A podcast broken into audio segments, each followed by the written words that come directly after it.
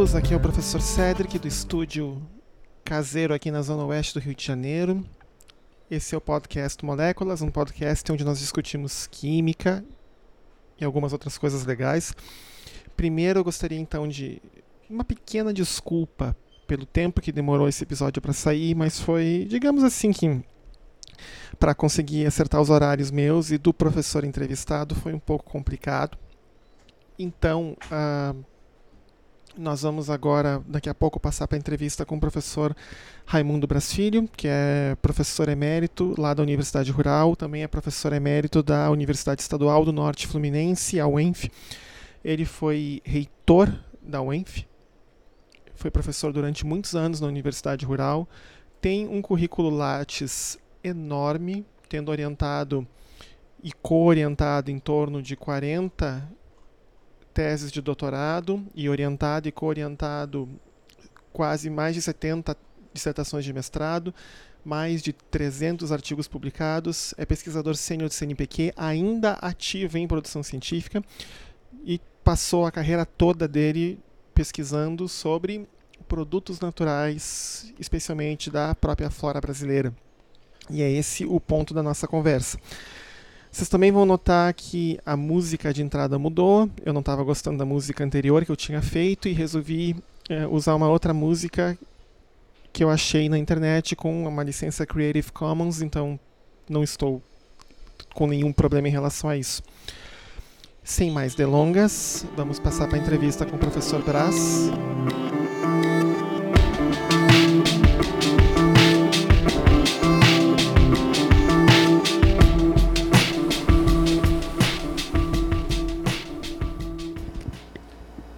Nós estamos aqui em Seropédica, na sala do professor Raimundo Brasfilho, aqui numa tarde bem ensolarada aqui em Seropédica. Então, antes da gente começar a entrevista, falar um pouquinho de quem é o professor, o professor Braz. O professor Braz é professor emérito aqui da universidade, também foi professor na Universidade Estadual do Norte Fluminense, onde também foi reitor. Né? Emérito.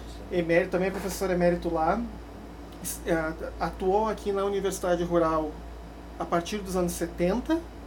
75 como professor, 75 a 91. É, até 1991. E não vou nem dizer o número de dissertações de mestrado e teses de doutorado orientadas, porque eu posso errar, eu posso errar a numeração. E também, eu, graças também a alguns artigos que o próprio professor uh, Braz mandou para mim antes da entrevista, eu fiquei sabendo uma coisa que eu não sabia, que o professor Braz foi jogador de futebol profissional durante dois anos lá no Ceará. Né? Eu poderia, eu posso, poderia começar com essa pergunta. Professor, a senhora, de jogador de futebol a pesquisador em produtos naturais, por que o senhor virou jogador de futebol, primeiro? Primeiro eu terminei o, o naquela época o curso científico, né, no Liceu do Ceará, hoje chamado Colégio Estadual do Ceará, que era uma, uma instituição realmente consagrada pelo nível de excelência que apresentava, concorria com os, os colégios é, particulares pagos com o cearense no mesmo nível.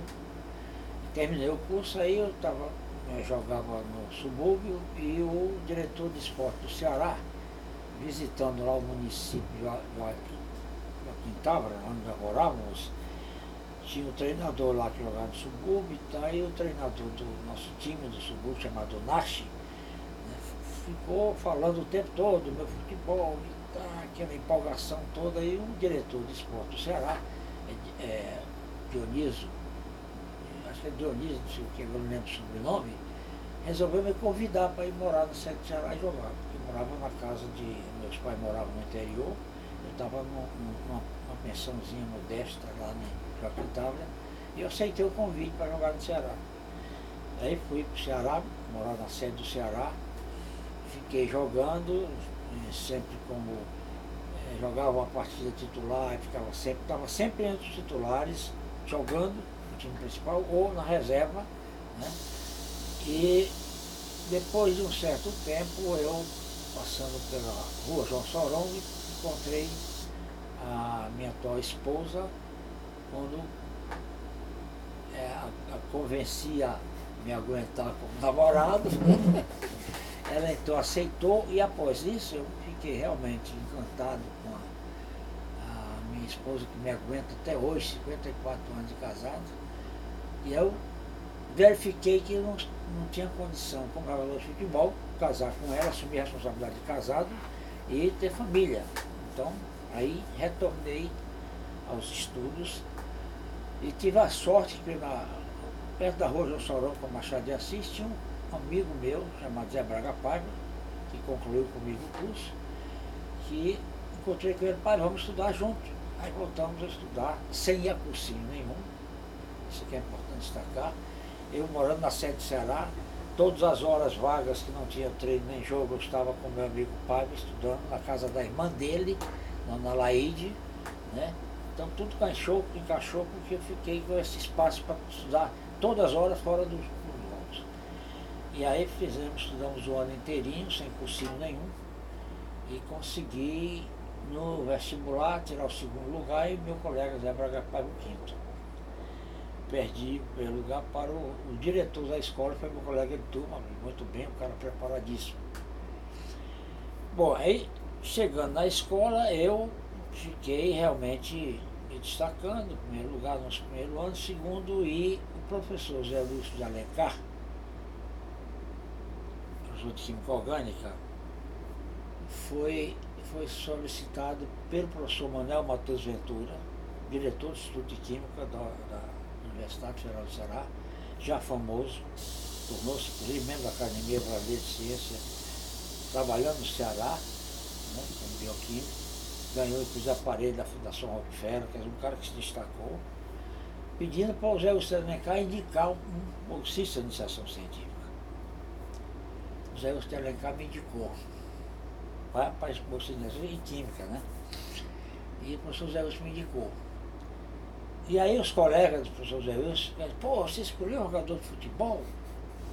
Imagina. aí ele disse, não senhor, escolhi o aluno que tirou a melhor nota em química orgânica. Sabe por que foi interessante esse fato? Porque na, na minha colega turma tinha um filho da escola, eh, eh, filho do diretor da escola de regulamento, um cara excelente, Prisco Bezerra, o Tarquino também era um cara excelente, estudava muito bem, e tinha o irmão dele. Né? Então tinha, na minha turma tinha o irmão dele e tinha o professor o, e o Zé Tarquino Prisco é, filho da escola, ele escolheu, me escolheu por causa da bolsa é, na nota de orgânica. Veja a minha sorte que a química, orgânica fez parte da minha vida até nisso. e aí eu fiquei simplesmente, isso é um marco para mim, porque esse tipo de procedimento, o professor Zé Wilson Alencar, o fato do professor Zé Wilson, o professor Manuel Matos Ventura me aceitar com a indicação de Zé Wilson em restrições, que o professor Ventura era muito amigo do diretor da escola, sabia que o filho dele marcou muito a minha vida, o meu comportamento, inclusive também moral, porque isso aqui serviu como exemplo para mim. Né? E aí fiquei realmente isso. Aí fiquei um bolsista, terminei o curso, Ventura, sempre, professor Ventura, já sempre estimulando. Terminei o curso, quando eu terminei o curso, é, o professor Ventura me convidou para ficar como pesquisador, como pesquisador, é, é, assistente de pesquisa da Universidade Federal do Ceará porque ele, ele tinha sido presidente da Comissão Central de Pesquisa da Universidade Federal do Ceará. E foi um, uma pessoa que batalhou muito pelo crescimento da universidade, do comportamento científico da universidade, né? não só da química, mas intensamente da química e das outras áreas também. E aí eu aceitei. Ele conseguiu para mim que eu fosse fazer um curso de especialização é, em fitoquímica na lá no Instituto Nacional de Pesquisa da Amazônia, em Manaus, janeiro. Foi aí seu primeiro contato com os produtos naturais? Com os produtos naturais, entendeu? Aí fui para de janeiro, fevereiro, março, três meses lá fazendo é, esse curso excelente. Aí eu conheci Otto Coutillier, me empolguei por produtos naturais, porque o Otto Coutillier foi meu orientador depois do doutorado, né? famoso, hoje é, é até indicado para prêmio Nobel, infelizmente Do Brasil para ser para indicação preliminar é coisa rara. Naquela época o, o, professor Gottlieb ele era lá do INPA ou ele era já professor não, ele, na UNB? Não, ele, ele estava ainda, não é que ele foi lá para ele estava ainda no Instituto de Química Agrícola, aqui na, no Jardim Botânico, uhum. no, no, na Gávea, né? Só, aí foi que, a época que eu estava estimulando, ele foi para Brasília depois que saiu do Instituto de Química Agrícola para ir para lá, na MB. É porque esses três meses lá, fiquei empolgado com os químicos naturais, fiquei muito é, satisfeito com o comportamento também do professor Otto Gutilipe, com as aulas excelentes. Né? Já naquela época nós já estávamos estudando ultravioleta, infravermelho, ressonância magnética de próton, porque eu não aceito mais próton, mas é, só tinha próton, e espectrometria de massa e biossíntese. Esse cara fez tudo para mim, me empolgou tudo, toda coisa de recursos naturais. E o Mauro Taveira Magalhães, que era que dava as aulas práticas de laboratório e também um monte de cerveja à noite, sexta-feira. Sim, de manhã, quase, de manhã, sexta-feira à noite tomava bastante cerveja, mas 8 horas da manhã, sabe o que está no laboratório, estava todo mundo lá regulando. Então foi essa que me empolgou para os outros. Aí o senhor depois foi fazer o doutorado com o professor é, é, Otto em Brasília. É, exatamente. O professor Ventura veio aqui, tinha muito acesso aqui é, em, no Rio de Janeiro, tinha muito acesso ao, ao Walter Moss e tais pessoal. Ele chegou em Fortaleza e disse, olha Braz, falei com o Walter Moss, você fazer mestrado lá no Rio, no Soroto, Ventura, eu prefiro fazer como doutor Otto. O Ventura aceitou na hora, assim, muito bem, tá certo. Aí eu fui fazer o doutorado, mestrado, com essa pós-graduação, em Brasília. Né? Em março de 65 eu cheguei em Brasília para começar a pós-graduação. E aí, em 65, nós começamos intensamente, eu conheci Malaí de Vale do Rio, tinha equipe boa, tinha gente de fora, inclusive, do exterior. Irwin Leiten, que veio da Inglaterra para contribuir no projetos naturais, como professor estrangeiro. E aí ficamos eh, esse tempo todo, mas foi um ano de intensa atividade política correndo da ditadura. Né? Então a universidade ficou sob pressão muito forte e eu gostaria até de mostrar umas, algumas coisas esquisitas, porque nós morávamos na Oca, dentro da universidade, eu e minha esposa, e já um filho, já Jamil Multibraz, que eu tenho um casal, minha filha é professora da universidade também, e aí a gente presenciava lá da, do coisa, os alunos né, entrando em fila para almoçar no restaurante com a mão atrás da cabeça. Então, com a mão um, ano, um ano intenso. Com a mão para trás da cabeça para entrar no bandejão. Entrar no bandejão. Intenso, era intenso, intenso, terrível, terrível. E aí cheirou, o professor foi demitido, o professor preso, não sei o quê, e uma, organização muito grande. E os professores da universidade, eu já tinha vindo para a Universidade Federal do Ceará, já era assistente de, de, de auxiliar de ensino, e pedindo diminuição coletiva de cerca de 200 professores.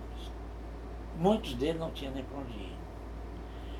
Então, esse período foi um período intenso e o professor Otto de Libre teve, inclusive, que ele, com aquela paciência dele de ficar. Tá pegando? Não, tá pegando, pode continuar. É, é, ele até ficar até uma hora da manhã para uma discussão na Assembleia. Então resolveram ir embora, pedir demissão. E aí, professor Otto, os alunos que estavam lá, uma parte foi para a Universidade Federal de Minas Gerais, outra parte veio para o Rio de Janeiro, entre elas eu. Né? Senhora, sua esposa e seu filho pequeno. É, pequeno. Né? Aí eu saí de lá com a minha esposa meu filho, no dia 19 de novembro de 65.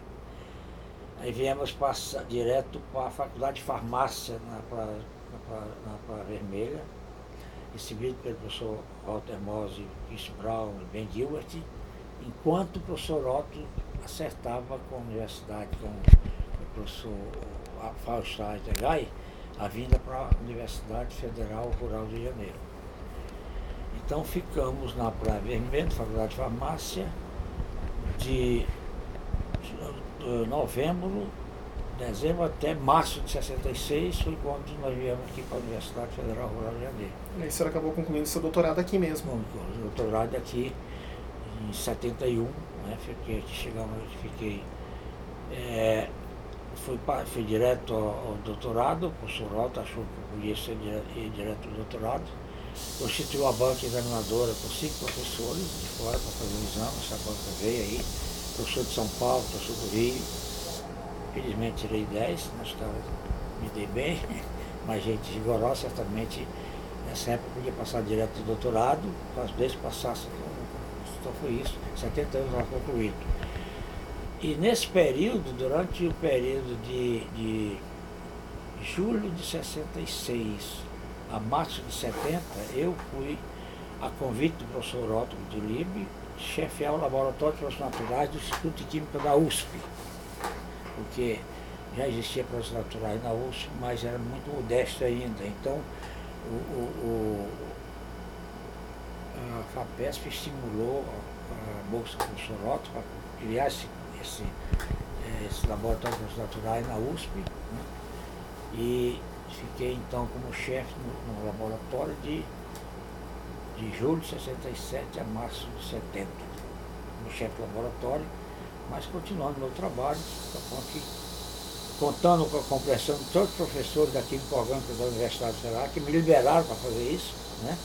não criaram dificuldade, porque eu estava conseguindo doutoramento, e o que eu não posso esquecer de destacar, certo, que aqui, eu quando terminei o doutorado em 71, já tinha um convite para ficar aqui, na Universidade Federal Rural de Janeiro.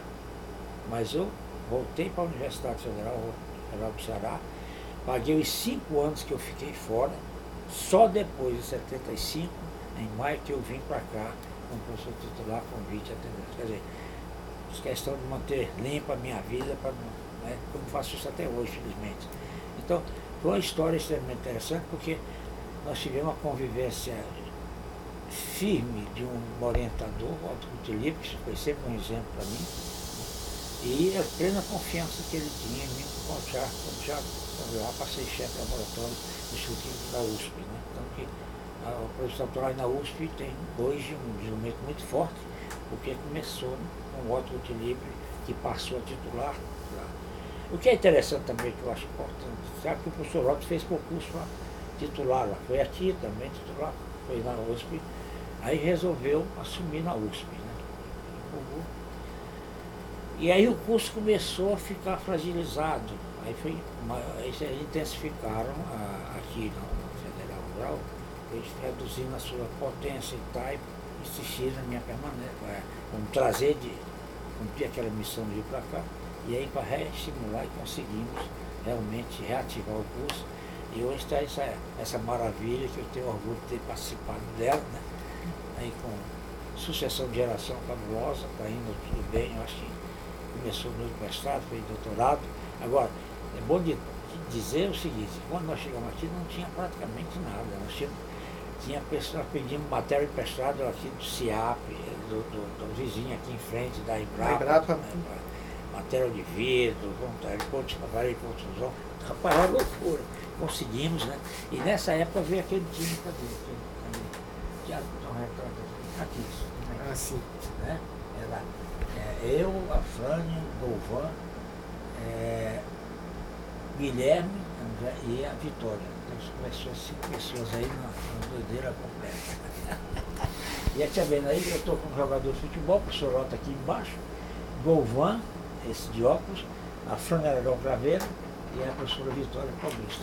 O senhor permitiria que eu tirasse uma foto claro, desse quadro claro, para botar como claro, imagem do episódio do, do podcast? Maravilha. Porque eu acho que vai ficar melhor para quem estiver ouvindo, né? É isso aí. E com essa imagem na frente, é, fica melhor de, de, de, de, mostrar essa imagem. Aí, né? aí, Tira, sim, com certeza.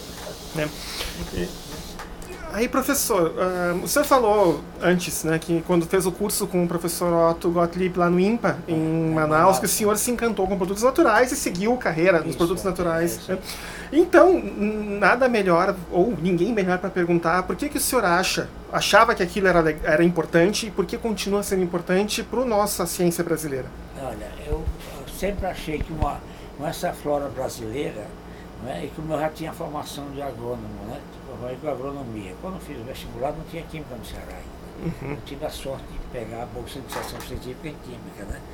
E aí eu passei a perceber com aquela convivência com outros livros, igual também Guimarães, que nós tínhamos muito que obter dessa flora brasileira, que ela é riquíssima, né? Então passei a me empolgar com esse entusiasmo, principalmente a coisa também fantástica do ponto de vista da diversidade estrutural, as vias, o poder que a planta tem de sintetizar e sobreviver, né? sobreviver nos ambientes adversos, ela tem uma autodefesa que ninguém percebe o quanto uma planta tem de autodefesa. Você vê, uma, uma, uma mangueira não deixa descer nada, crescer nada embaixo dela, ela larga uma giferina lá para neutralizar, então a concorrência dela é muito Então essa, essa, essa, força ainda hoje continua é, intensamente influenciando. Por isso, gostaria de lembrar aqui um fato, agora está aqui o Gabriel falando em fitoterápicos, que eu tô, é, até me convidou para ser um participante dela, e eu achei importante esse convite. Aqui eu posso clarificar para quem estiver ouvindo que o professor Gabriel ele está tentando abrir um curso de pós-graduação é. aqui na, na Universidade Rural de plantas medicinais e, e fitoterapia. Isso, né? isso só para deixar, deixar claro para quem estiver ouvindo. É isso aí, muito bom. É boa, boa, boa intervenção. E aí é o seguinte, nós tivemos aqui, alguns anos, há mais de 20 anos, mais ou menos, um grupo do Brasil constituído por botânicos, químicos naturais e farmacologistas montamos um projeto intenso para o Brasil inteiro, participação do Brasil inteiro. Esse projeto foi apresentado ao CNPq, a quantia significativa, 50 mil dólares naquela época era muita grana em torno disso.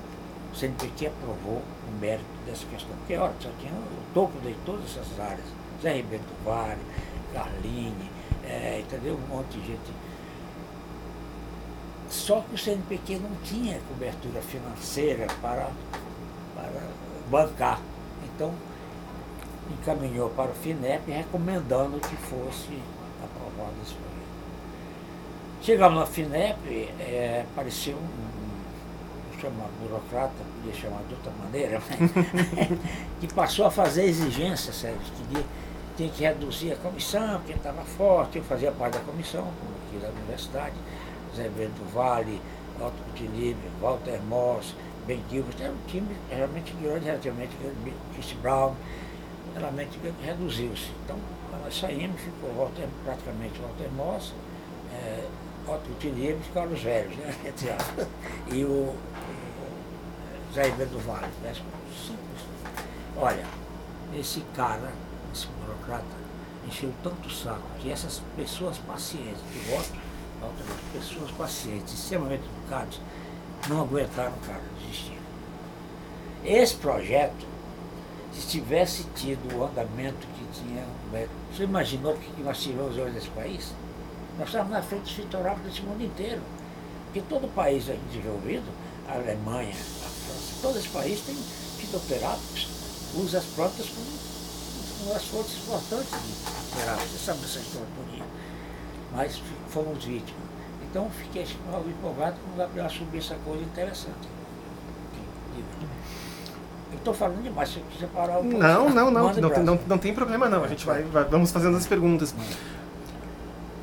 Depois de tanto né, da sua história com o professor Otto, também a sua própria carreira como pesquisador e orientando vários e vários alunos de mestrado e doutorado. Eu depois eu vou colocar, vou fazer uma leitura do seu currículo na abertura do episódio, vou dar os números corretos, que eu não estou me lembrando agora de cabeça.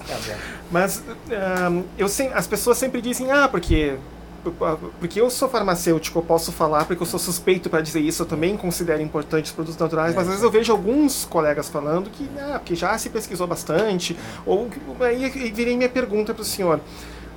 O senhor tem alguma ideia do que já se explorou da nossa flora brasileira? Muito pouco, metade, mais da metade? Muito pouco. Não chega a 10%. Não chega a 10%. Não chega a 10%. Então tem até uma conferência que eu falei sobre isso vou descobrir diversos números, né? porque realmente é espantoso. Aqui nós tivemos no Brasil a SEMI. Nós temos aqui na, na, na, aqui, na Rural, nosso, através do nosso curso, mantinha contato com o LAPA, o LAPA da, da, da Escola Paulista de Medicina, que me dá muito bem. Aqui o Fred até fez uma relação com ele.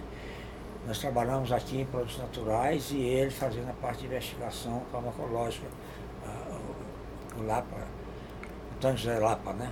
E a equipe Carlinha, aquele pessoal todo.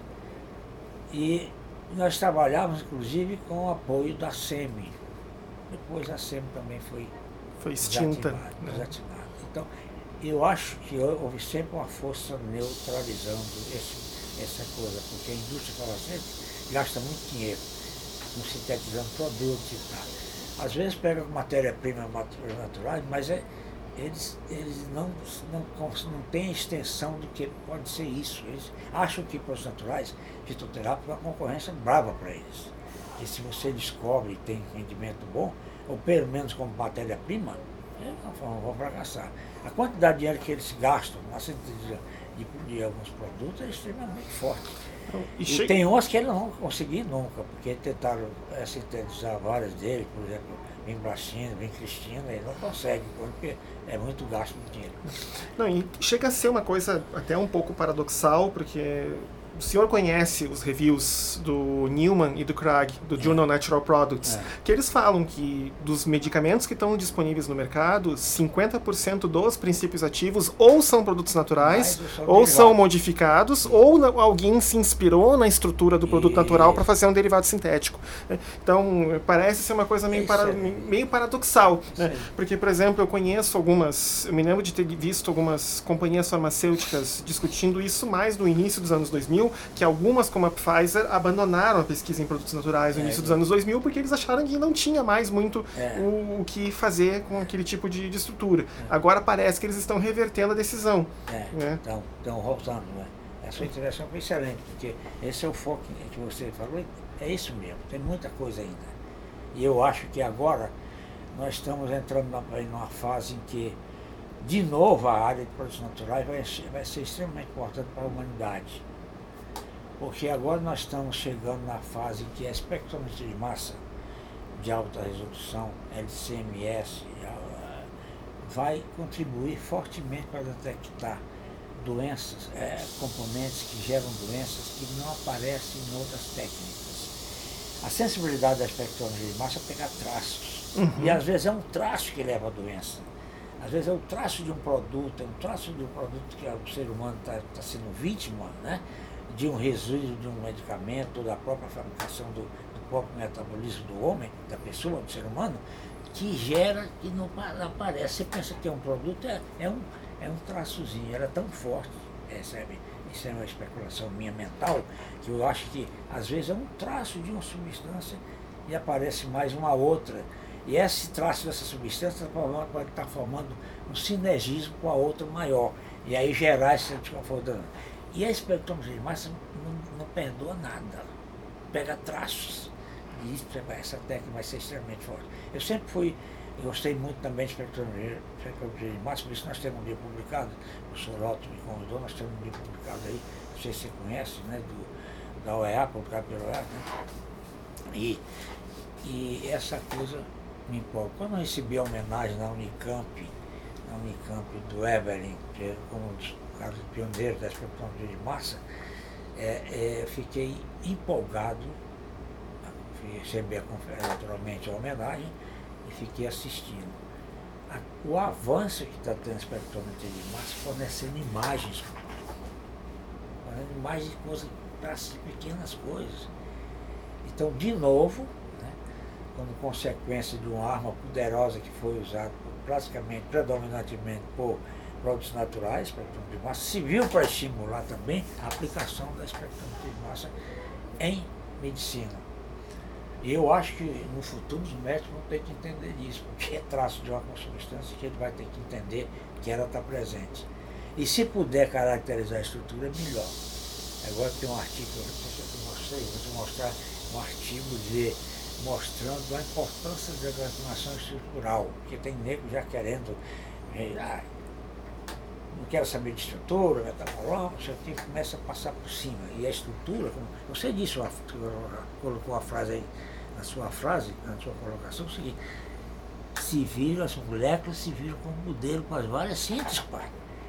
Para desviar, botar mais um grupo, né? modificar a função aqui, ajeitar aqui estruturalmente para potencializar a coisa e gerar novos produtos. Então, essa, essa informação estrutural ela é muito importante. Eu te mostro aqui um artigo que eu recebi agora, que mostra justamente a importância da determinação estrutural, porque pega esse foco que você acabou de focalizar. Né? Quer dizer, é importante você saber a estrutura, porque você tem um guia para desviar para cá, para cá, melhora, atinge para cá, etc.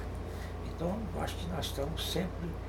É, tem muita coisa para fazer e produtos naturais vai continuar ser importante, porque uma coisa que é importante dizer é o seguinte, toda profissão, toda atividade de pesquisa é, é, desenvolvimento honestamente, fortemente, é, tem que ser respeitada. Mas tem gente que faz um determinado atividade que quer menosprezar produtos naturais. Por quê? Deixa produtos naturais em bem, porque é bom para a humanidade, é bom para todo mundo, tenho certeza absoluta. Então por que, que ele precisa atacar produtos naturais? Eu disse que ele soube de uma história aí, que um pesquisador disse, não, produtos naturais, o cara vai lá no, no jardim, pega uma folha, extrai e publica. Eu, eu, gostaria que fosse tão fácil assim. Pois é, né? pois é. Eu gostaria que fosse é, tão fácil. É, é maluco o cara dizer um negócio desse, né? não tem noção nenhuma. Porque, por exemplo, assim, eu, como na minha parte de pesquisa, eu me beneficio diretamente da química de produtos naturais, que uma parte do meu trabalho é fazer análogos da podofilotoxina, né, que são estruturas um pouco mais simples, que a gente tira dos quatro carbonos assimétricos, a gente fica com um só, então a gente reduz a complexidade da molécula, mantendo o mesmo perfil de atividade. É. Né? Professor, uh, o senhor falou antes da questão ali do, do, dos seus problemas lá com o pessoal da FINEP alguns anos atrás. Isso vai me levar a mais ou menos uma pergunta já para levar para o encerramento da entrevista. O senhor foi reitor da Universidade Estadual do Norte Fluminense e o senhor tem acompanhado uh, a triste situação das universidades estaduais aqui do Rio, que estão os, os professores com salários atrasados, né, é. sem subvenção de recursos, e também o estado complicado da nosso, do nosso financiamento à pesquisa é, é. com parte estatal. O que o senhor acha? Tem, tem, tem solução? Tem, tem solução porque a marcha do tempo não perdoa. Eu acho que dá um cansaço às pessoas. O que é importante que eu julgo, falando sempre, não desestimulem, lutem até o fim, porque vai ter uma solução. Porque a, a Universidade Estadual do Norte Fluminense, a UEG, a estadual, as universidades do modo geral, são elas propulsoras de todo o país. Não tem, não adianta querer tirar. O pior, a coisa é, dessa história é que algumas pessoas ficam dissimuladas. O, o triste dessa história é que muita gente vai embora. Né? Tem gente que vai, larga tudo e vai embora. E o Brasil não pode perder recursos humanos. Já tem a, capa a sua capacidade de recursos humanos é baixa, para que é necessário para manter o país, ainda vai gente embora como consequência disso. Mas eu acredito fielmente que isso vai ser superado. Nós vivemos uma época no Brasil que ninguém recebia no federal, ninguém recebia. Né? Atrasava também, tá? depois o negócio se organizou e tudo. Agora, temos que dar um jeito de acabar com essa, esse pessoal mau caráter que administra o país. Foi ruim, pô. Não entra mais. Essas punições que estão acontecendo, eu fico vibrando porque o, o Estado está pagando para um deles, rapaz. Foi uma gangue, era uma gangue forte. Né?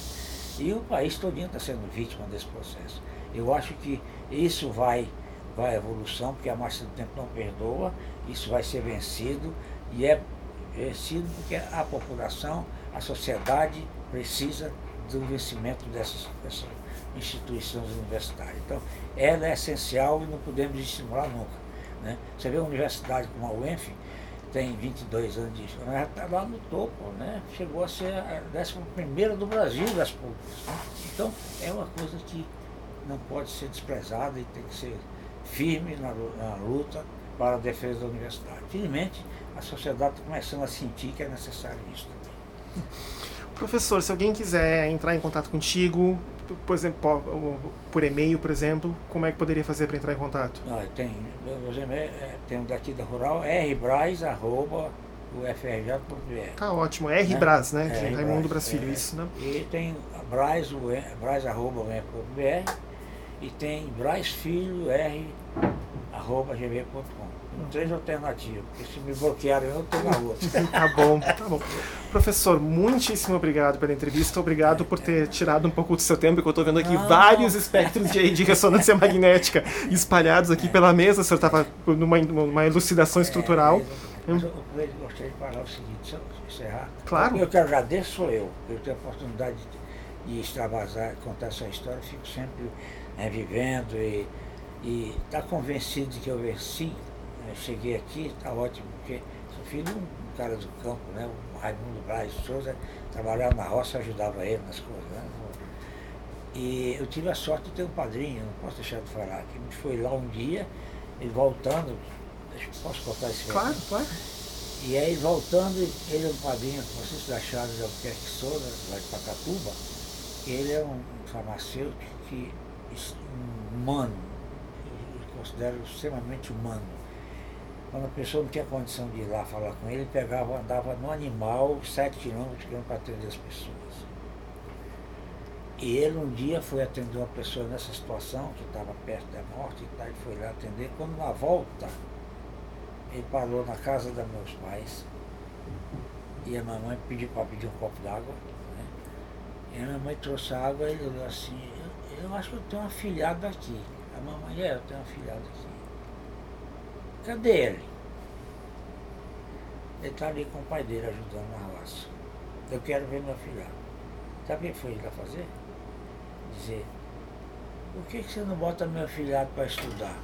Meu pai, como? Aí assim, eu falei, na próxima semana você manda meu filhado para minha casa em Pacatuba. E aí foi o meu passo inicial. Eu fui para lá, estudei com o Vitor Carrasco, o professor Carrasco fez de dar uma palmada, palmatória, bichão, quem errava. eu tinha um colega que ele errava primeiro, errava todo, não acertava mais nenhum, ele palmava. E teve mais uma coisa importante. Ele foi, o irmão dele foi governador do estado, Agostinho de Albuquerque, e o irmão dele convidou para ele trabalhar de despachantes. Ele foi, mudou, mudou para Fortaleza. Ele poderia ter dito, não, já fiz a minha parte, mas ele me levou para Fortaleza também. Para o senhor poder continuar os estudos. Legal. Isso é história. Isso é história. Eu não posso esquecer isso nunca. Não posso deixar de contar isso, né? Porque uma coisa que deu certo, né? eu fui chegando e. Foi. Senão eu não estava aqui, pô. É verdade. Como é que eu ia sair de lá? eu para onde? Vai lá. Eu sei. Tá bom então, professor. Muito obrigado pela, pela disponibilidade de, de atender aqui para a entrevista. E eu acho que o pessoal que estiver ouvindo a entrevista também vai gostar. Depois, quando estiver no ar, eu, te, eu coloco o link para o senhor. Muito obrigado, hein?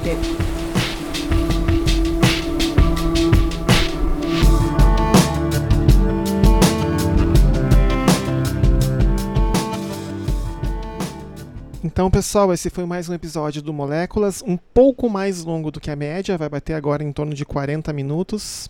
Mesmo assim, eu agradeço a audiência e lembro vocês que vocês podem nos seguir nas redes sociais, tanto no Twitter, twitter.com.br moléculaspod, ou então no Facebook, facebook.com.br moléculaspodcast.